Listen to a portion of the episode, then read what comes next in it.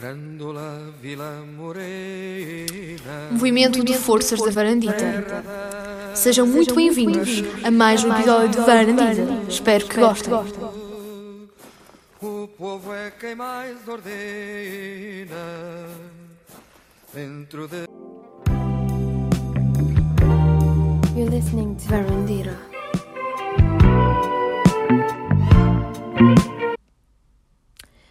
Pronto, malta, é verdade. Uh, sei que se calhar há bocado devem ter achado muito estranho esta pseudo-introdução meia que Capitães de Abril, Maria em versão Capitães de Abril. Estranho, mas isto tem um sentido. Eu posso parecer assim um bocadinho estranha, mas eu tenho sempre uma linha de pensamento e tenho coerência. Ou pelo menos eu tento, na verdade. Pronto, malta, amanhã festejamos o dia da Revolução dos Escravos, o dia de 25 de Abril, o dia da Liberdade, e nada melhor que festejar não é? aquela pré-party aqui na Varandita. Portanto, esta, este episódio vai ser dedicado muito ao, ao 25 de Abril, vamos colocar músicas de intervenção, vou falar dos meus músicos de intervenção favoritos e vou também recomendar-vos alguns filmes ligados à temática da liberdade. E já que estamos a falar de liberdade, eu tomo a liberdade de vos falar de algumas novidades que têm surgido na minha vida e que eu sinto que, tô, que tenho a necessidade e que vocês vão gostar de saber. Para a frente. Muito bem. Malta, eu tenho uma novidade para, para, para vos contar e tem a ver com este podcast e eu estou muito feliz e muito grata por, por estas coisas boas terem acontecido e estarem a acontecer que é verdade, Varandita, malta, nós começamos há quatro meses, eu já sinto que estou quase há um ano a falar convosco, não no mau sentido, é porque eu gosto imenso de falar convosco, mas é verdade, malta, hum, Varandita está na rádio, e vocês dizem, o quê, Maria? Mas a a Varandita nem tem rádio, tipo, a Varandita, tipo, é algo imaterial, não é? É um podcast, não tens aquele osso rádio. Não, malta, acalmem-se, não tem nada a ver com o corpo humano, nem com ossos, ok? Tem mesmo a ver literalmente com a rádio. Sim, malta. Eh, eu agora estou a concretizar um sonho que tenho desde criança, porque eu sempre amei e continuo a amar rádio. E eu agora, todos os sábados a partir de maio, portanto já para a semana, vou começar a ter uma rubrica que é Varandita FM na Rádio Clube da Feira. Se calhar al- algum pessoal que pode não, pode não conhecer esta rádio, uma rádio local, é a rádio da cidade de Santa Maria da Feira. E, hum, e eu estou muito feliz por ter esta oportunidade. Tenho que agradecer ao Miro. Miro, se estiveres a ouvir isto, muito obrigada, porque foi graças ao Miro que, que eu consegui ter esta oportunidade, digamos assim, de, de fazer parte e ter da rádio e ter esta rúbrica.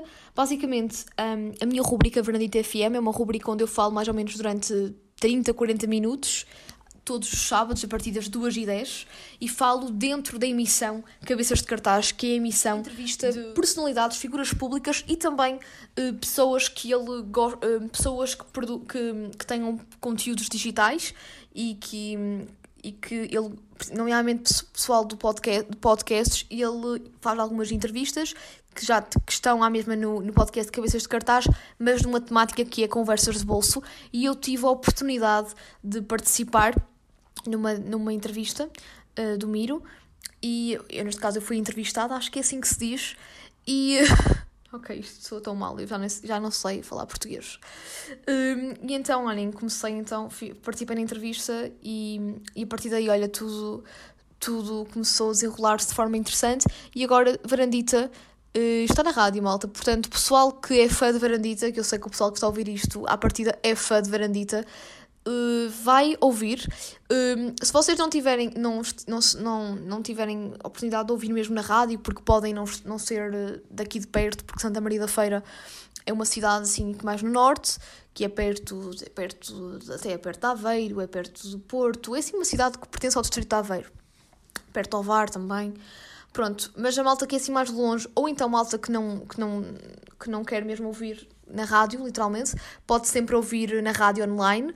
E eu vou também com- começar a de- a deixar o link da rádio de- do Clube da Feira eh, na, na página da Verandita para vocês estarem sempre a parte, todos os sábados às duas ideias, ouvirem esta querida voz a falar para um microfone mais radiofónico, porque na verdade é na rádio. E eu estou mesmo muito feliz, malta. Eu não tenho palavras para descrever. Eu sinto que estou realmente a fazer um desabafo e a ser muito lamechas e sempre a falar de mim. Mas eu, eu tenho mesmo necessidade de expressar isto no, neste episódio de Brandita, porque está, eu tenho liberdade de expressão de dizer aquilo que me apetece neste, neste podcast. Nada melhor que num episódio comemorativo do 25 de Abril para eu falar disto. Mas eu tenho mesmo que. que tenho muito. Tenho que, tenho que agradecer a vocês por estarem a ouvir desse lado e também tenho que agradecer especialmente também ao Miro, porque o Miro também me deu esta oportunidade de, de participar na, na sua, na, durante a sua emissão, uh, ocupar, digamos assim, uma parte da sua emissão para, para falar aqui na, na varandita e fico mesmo muito, muito, muito, muito, muito feliz. Pronto, malta, e agora olha, vou, já estou quase para há 5 minutos a falar de mim.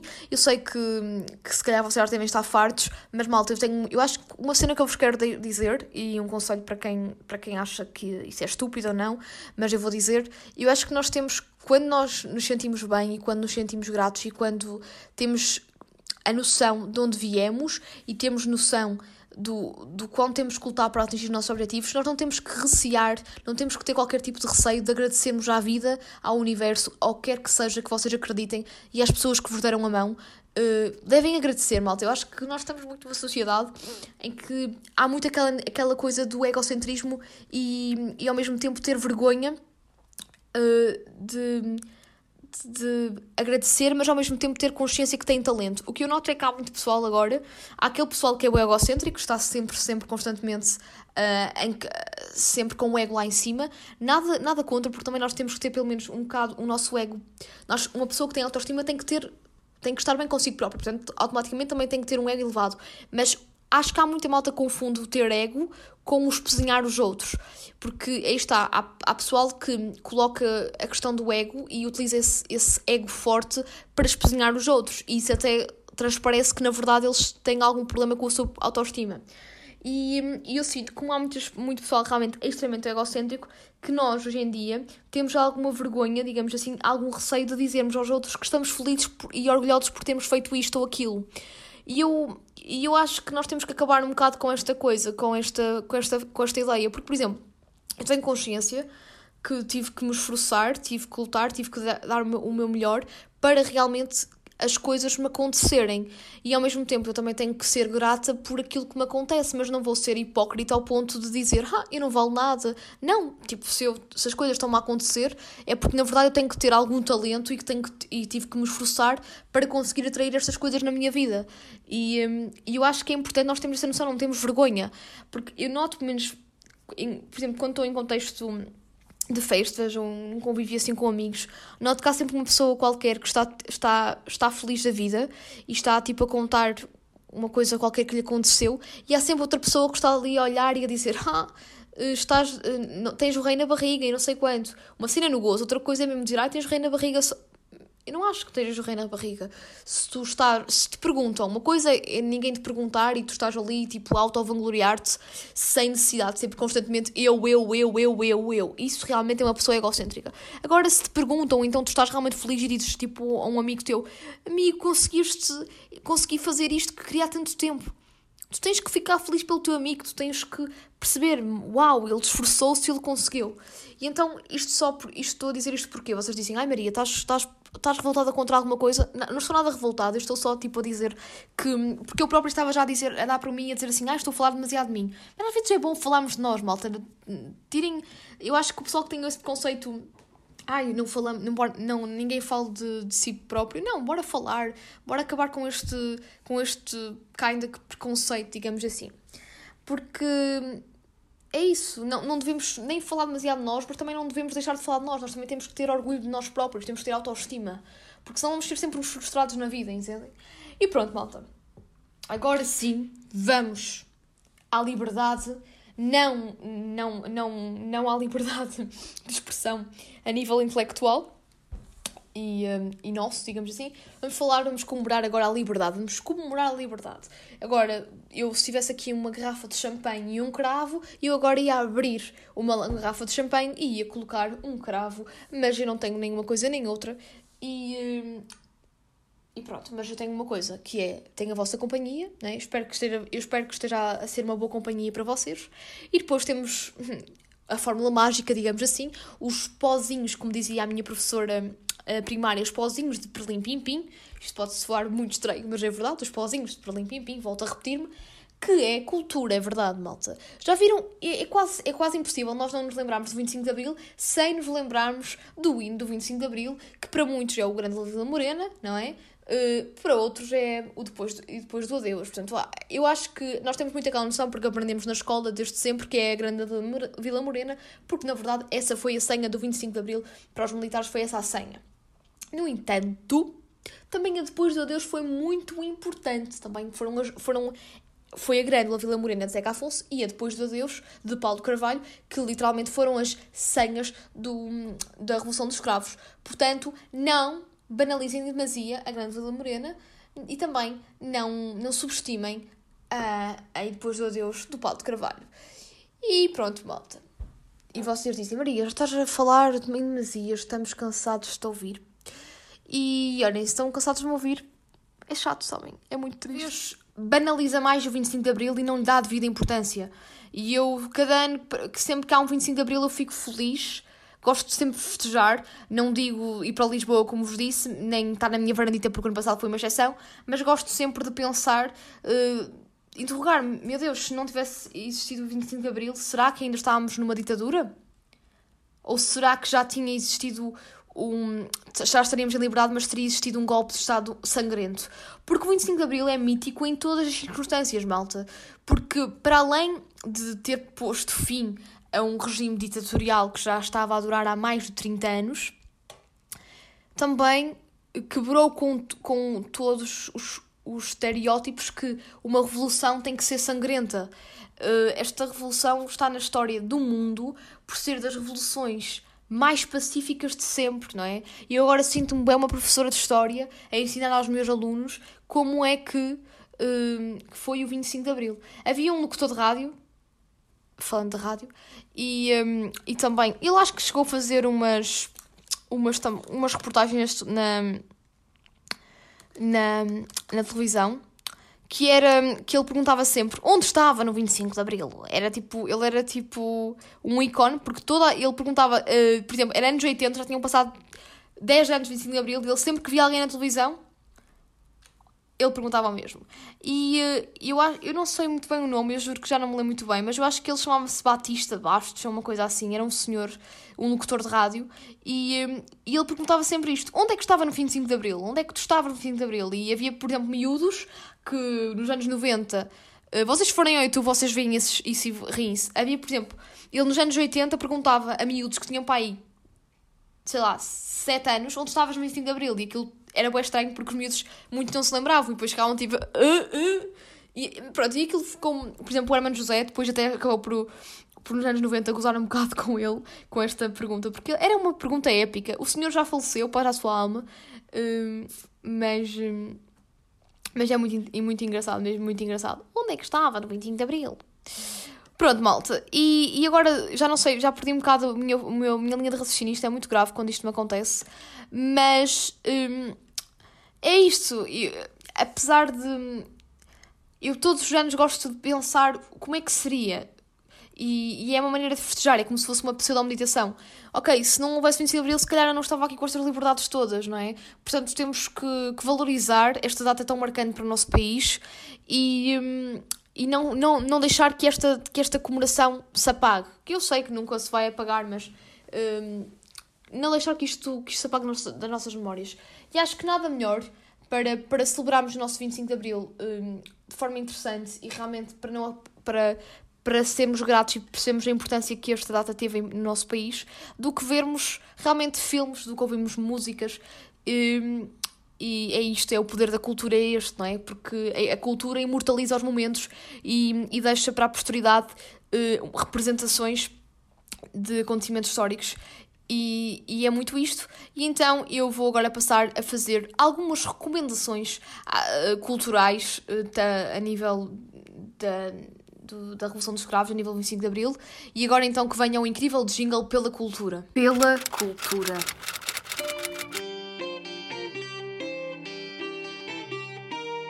Pois é, malta, pela cultura desta semana, especialíssimo Revolução do 25 de Abril de 1974. Vamos aqui fazer uma revolução cultural. Estou a brincar, isso foi na China, foi com Mao Tse Tung e foi muito sangrento, nada disso. Vamos aqui misturar a Revolução Cultural com a Revolução de Abril.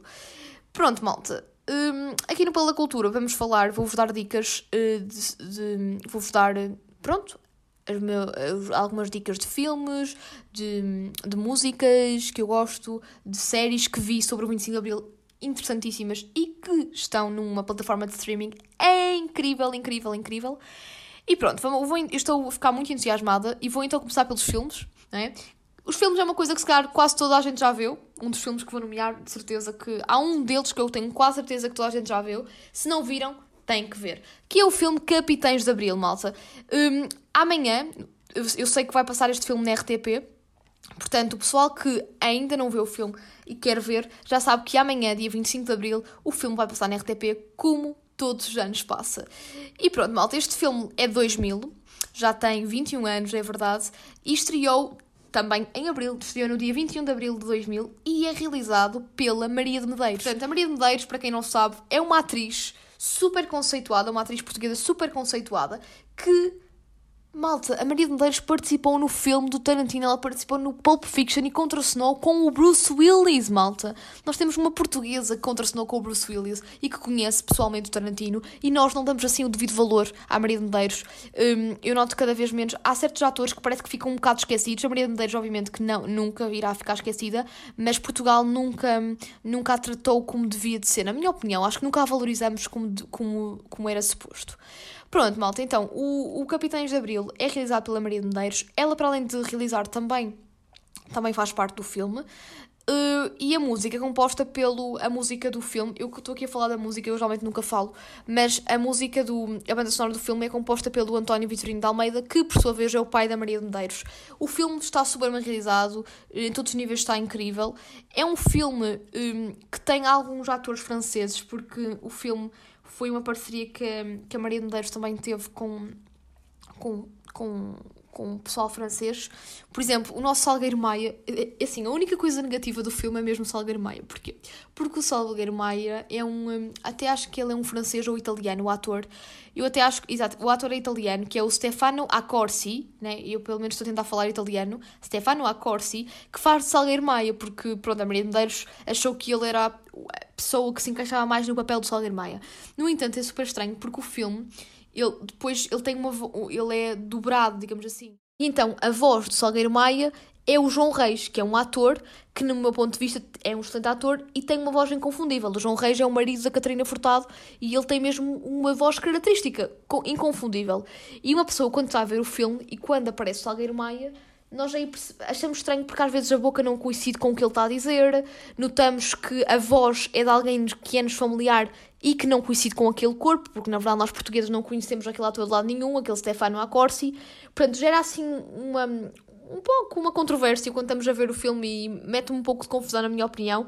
Porém, o filme, de resto, está incrível a todos os níveis. Apesar de já ter alguns anos, tipo, continua super bem, super bem conseguido, a qualidade está excelente à mesma. E aconselho-vos a ver, quem não viu o filme, aproveitar para amanhã ver na, na RTP eh, ou então no streaming da RTP, que já vou falar também agora do streaming. Vem eh, em rel- em relação a isto, também vou falar do streaming.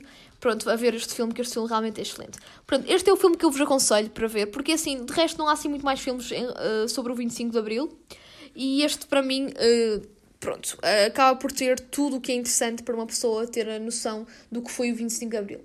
Agora, eu falei da RTP Play, não é? Que até fiquei um bocadinho assim a gaguejar quando estava a falar, porque a RTP, eh, em termos de história de Portugal, eles têm conteúdos incríveis, desde documentários, desde séries, desde filmes, e, e depois tem uma plataforma de streaming inesquecível que qualquer um de nós, a qualquer dia, a qualquer altura do ano, podemos aceder àqueles conteúdos de forma gratuita. E é isto que eu agora vou falar, porque as séries que eu vos recomendo são séries da RTP que passaram há alguns anos na RTP, na RTP1, no canal mesmo, mas que agora estão disponíveis no streaming da RTP. E as séries que eu vou aconselhar são duas séries Neste caso, três, pronto. São duas mesmo sobre 25 de Abril e a terceira fala sobre aquela época histórica, abrange até hum, o antes de 25 de Abril e acaba na altura de 25 de Abril. Pronto, mas falando então das duas séries que falam mesmo sobre 25 de Abril, são duas, são duas. É Mulheres de Abril e tan tan tan tan tan tan e depois do Adeus. É verdade. A Mulheres de Abril é uma série, como o nome indica, sobre mulheres de Abril. Hum, basicamente, esta série retrata duas, hum, duas mulheres, digamos assim, eh, três mulheres, desculpem, três mulheres, portanto, gerações distintas, que fazem anos no 25 de Abril, ok? E, hum, e o engraçado é que vão contando a história, digamos assim, desta, destas mulheres e desta data tão comemorativa, mas claro que fazem o maior destaque à, à personagem principal, que é protagonizada pela Mariana Monteiro, que é basicamente a jovem que, fazia, que, que na altura do 25 de Abril estava na universidade. Portanto, ela viveu, ob- obviamente, o 25 de Abril e conta muito aquela fase eh, do, do antes e do depois 25 de Abril. E aquela onda toda revolucionária. E depois, basicamente, esta, a Mariana Monteiro, aparece a Mariana Monteiro em nova, nos primeiros episódios, e depois ela volta à atualidade, que é 2014, que é quando ela faz 60 anos, e ela basicamente está a contar aos netos e aos familiares onde é que estava no 25 de Abril de 1964. Então ela dizia que em 1964, no 25 de Abril, tinha 20 anos e que estava com o namorado não sei onde e que tinha feito aquilo. E é muito interessante porque nós acabamos por rebobinar, por voltar atrás na história e, e por termos uma ligação muito grande àquela personagem e ao mesmo tempo também percebemos um bocadinho toda a cultura na altura no antes e no pós 25 de Abril. E é muito giro porque isto tudo decorre num jantar. É uma minissérie e depois tem um elenco de luxo. Por exemplo, tem a, a Lourdes Norberto, que é uma atriz fenomenal, que ela basicamente faz da mãe da, da Mariana Monteiro já em velha, portanto faz de uma senhora de 80 anos, que também viveu o 25 de Abril, mas já com mais, com mais idade, tinha 40 anos na altura, e nós conseguimos perceber as perspectivas das personagens de forma completamente diferente.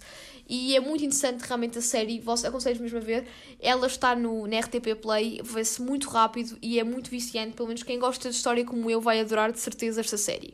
E agora, a outra série que vos recomendo também é. Esta também passou na RTP. Pronto, a, a Mulheres de Abril passou mais ou menos, acho que foi em 2014 que passou, e esta de depois do Adeus também, eh, também passou. Em 2014, se não me engano, foi o auge das séries de 25 de Abril na RTP, foi mesmo em 2014 também, e, e pronto, aqui já é um bocadinho, não é tanto o 25 de Abril a data comemorativa em si, é o pós-25 de Abril que também dá aquele lado mais negativo, porque foi muito triste para muitos portugueses que tiveram que sair das colónias, né, os retornados, e fala então deste transtorno que é as famílias que perderam tudo e vieram para cá sem nada e o preconceito que sofreram em Portugal e dar-nos também esta perspectiva e, e temos um bocadinho mais de empatia para aqueles que perderam tudo e tiveram que, que se reerguer das cinzas, digamos assim. E pronto, malta. Séries, estas são mesmo as séries que eu vos aconselho, que estão todas na RTP Play, portanto vocês conseguem acedê-las de forma gratuita e são as séries realmente dedicadas ao 25 de Abril. Depois há outra série que é das minhas séries favoritas de todo o sempre, de séries portuguesas favoritas, que é o Conta-me Como Foi, que agora há uma nova temporada que fala dos anos 80, no entanto, eles tiveram, eles tinham, pronto, inicialmente o Conta Como Foi era só retratar a época de- eh, na altura da ditadura, portanto, eh, Estado Novo, anos 60, e isto acabava hum, no, no 25 de abril de 1974. E eu acho que é interessante para nós termos alguma consciência de como era Portugal antes do 25 de abril, e, e, e é uma- até uma maneira de nós agradecermos o facto de ter existido o 25 de abril, porque a série está muito bem conseguida porque conta a história do Carlitos e da sua família, a família Lopes, e, hum, e pronto, aquilo é narrado, tem sempre uma voz off que acompanha todos os momentos. hum, e nós conseguimos ter a noção de como as pessoas viviam de forma. uh, uh, t- toda a, parte. Até retrata mais a, a parte do Estado Novo, então, o período do Estado Novo. Portanto, a censura, por exemplo, isto não é falado para ninguém, porque uma pessoa, se quiser, se- vocês clicam na, vocês vão à net e, e veem logo isto, que a série já é antiga.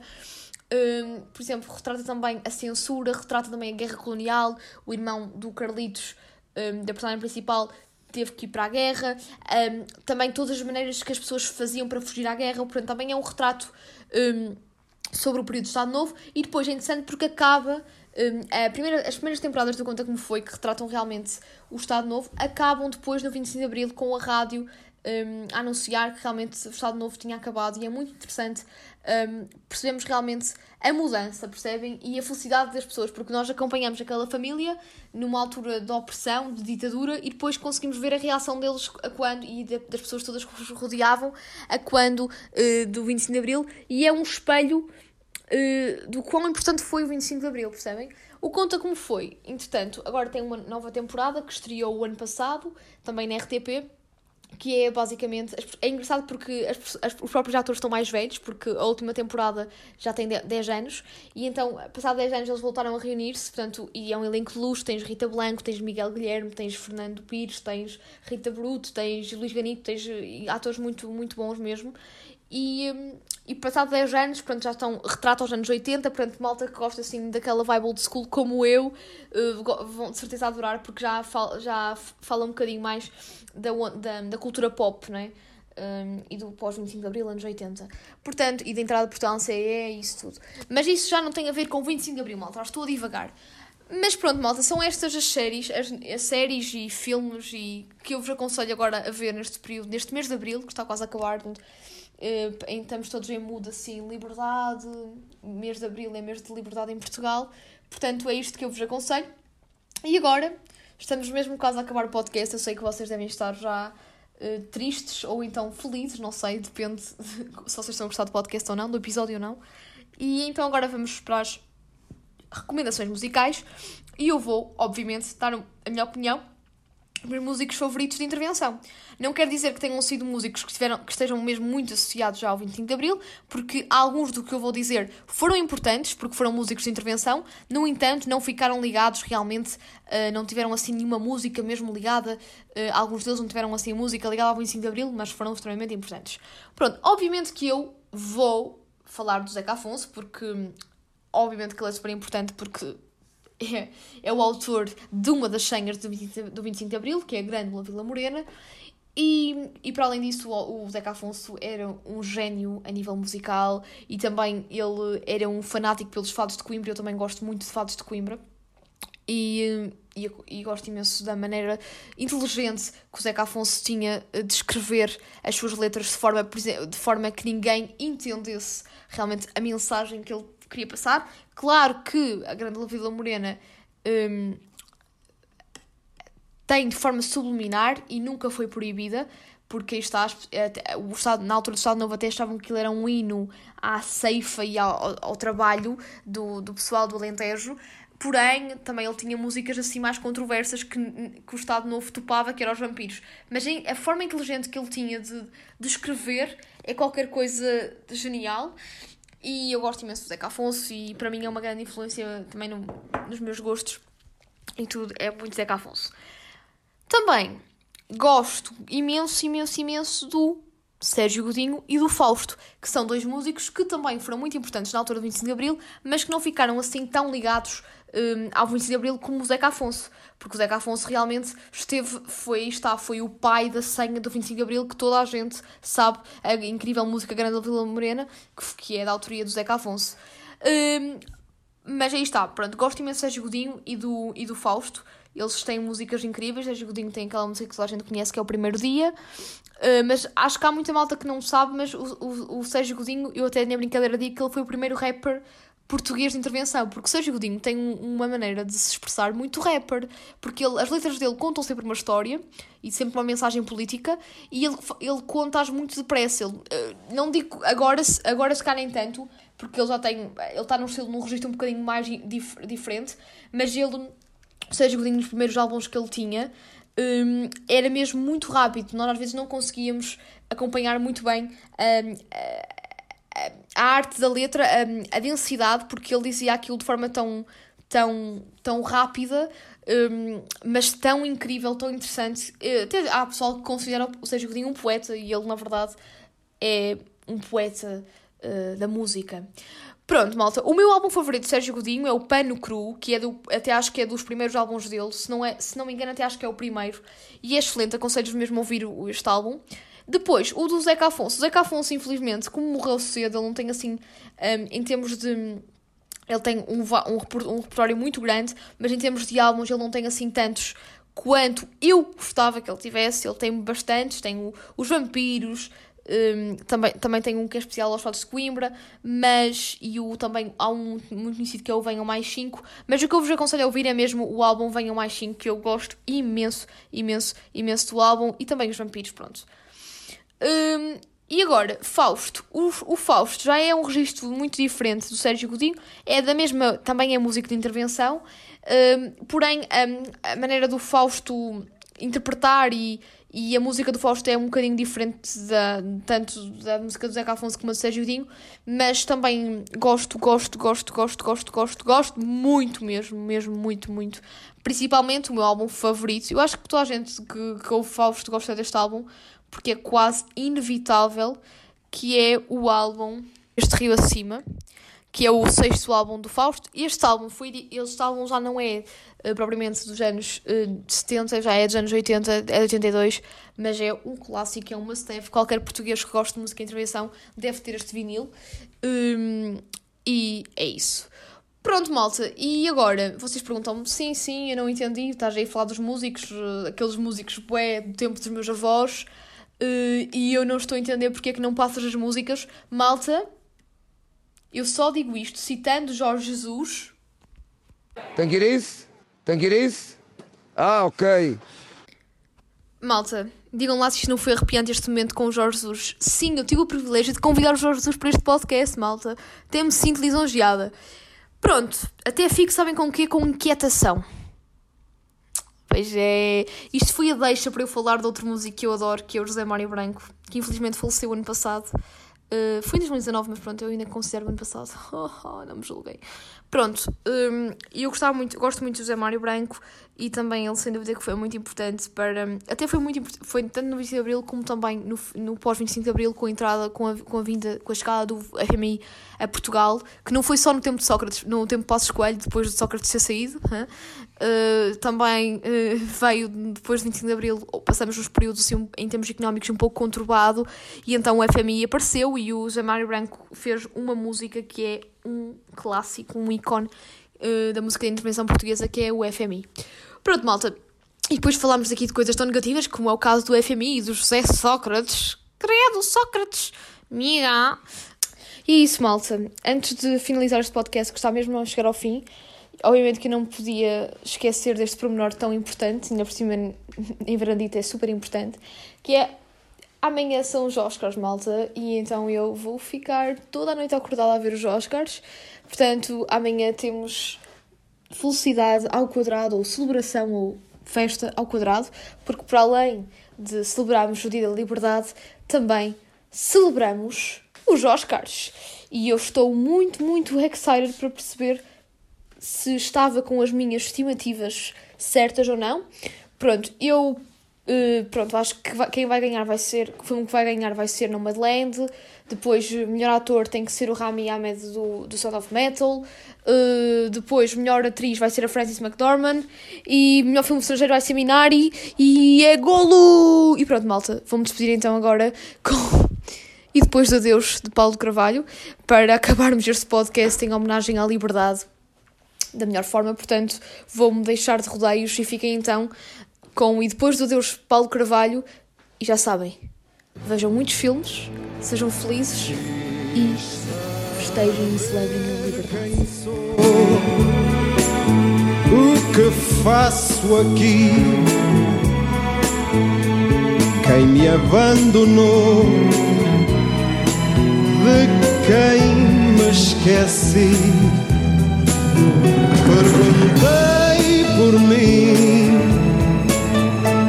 quis saber de nós,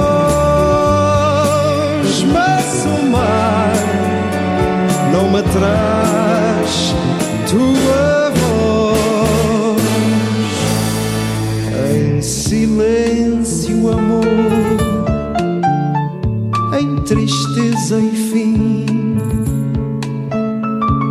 te sinto em flor,